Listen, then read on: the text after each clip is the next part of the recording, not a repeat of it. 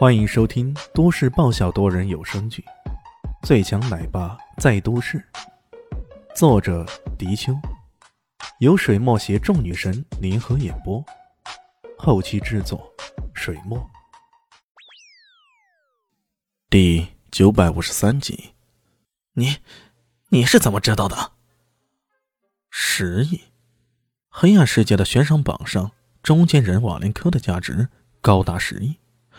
当年，这位撒旦经纪人挑起了撒旦家族与魔力团之间的殊死搏斗，这两股势力几近全军覆没。在最后得知真相之时，凯撒家族不惜动用最后资产悬赏十亿来通缉这位撒旦的经理人。不过可惜的是，瓦林克的行踪实在是太诡异了，随时随地都会原地消失。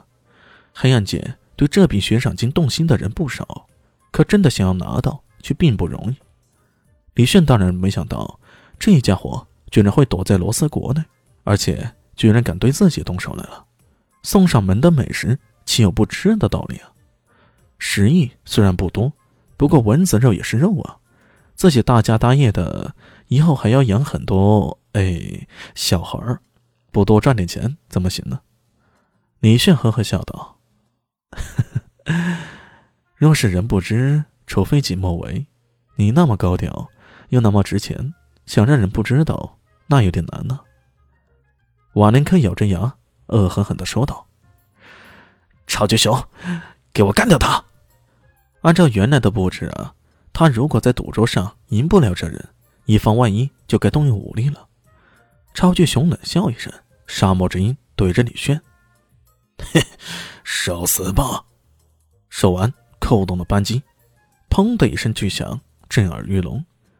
本以为眼前会是个鲜血飞溅的情形，然而不见了，眼前之人竟然一闪便不见了。朝俊身身后，瓦连科突然感到一阵寒意，眼前这小子这身手这速度，可不仅仅是顾如所描述的有点厉害的层次啊！这超级熊正想回过头来，却只听到脑后生风。一拳狠揍过来，让他头脑一阵眩晕，眼前仿佛冒起了无数的星星，以飘渺跌瀑布的神奇，只在一闪间便已闪到了超巨熊的身后，然后给对方来了这么一拳。超巨熊怒极了，正想回转枪口，然后手上一麻，那只硕大的沙漠之鹰却已经落到了李轩的手中。这，超巨熊心中大骇，然后太阳穴上一冷。那只枪口竟然对准了他的脑袋。我很想知道你在变身的过程中，如果我一枪毙了你，你的尸体会是呈现熊状还是人状呢？呃，超巨熊整个人僵住了。开什么玩笑？谁知道是什么状态？话说回来，人都死了，那是什么状态？又有什么意义呢？瓦连科也没想到李炫的动作。居然如此之快捷，连堂堂的熊族超巨也都被瞬间摆平了。我晕呐！看样子连熊族人也都不靠谱啊。看这样子，李炫要掌控全局了。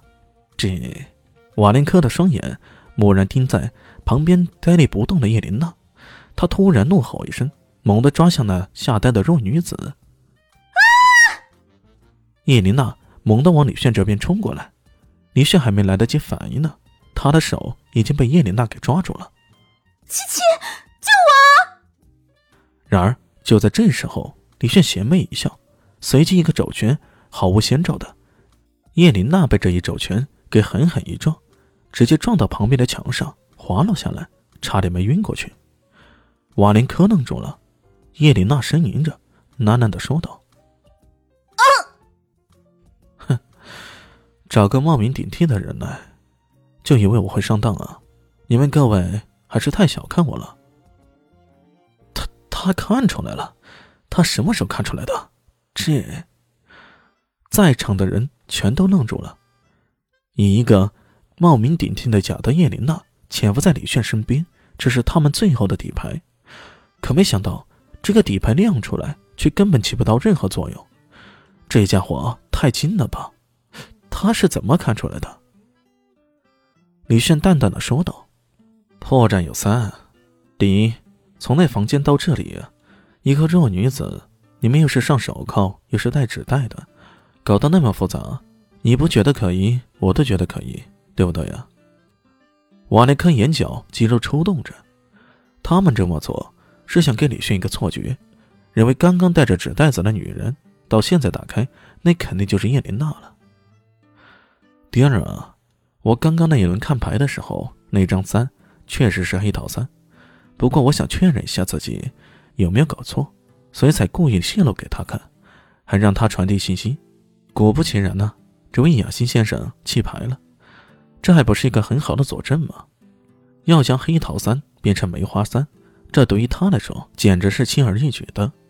他这么做是为了让假的叶琳娜和雅欣之间产生间隙，让后者。不再相信前者罢了。至于第三呢？刚刚我陷入危机之中，他却一点身同感受都没有。试问，这会是我的朋友吗？李炫如此笃定的说出一二三，让瓦林科瞳孔为之一缩，忍不住失声道：“你，你到底是什么人？一个拥有如此丰厚对敌经验的，怎么会是普通人？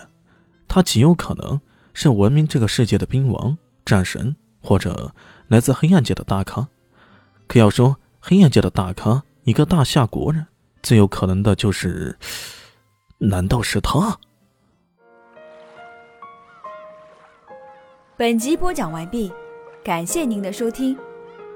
喜欢记得关注加订阅，我在下一集等你哦。哦，对了，我是谁？我是最大的鱼，也是你们的林园长。临近初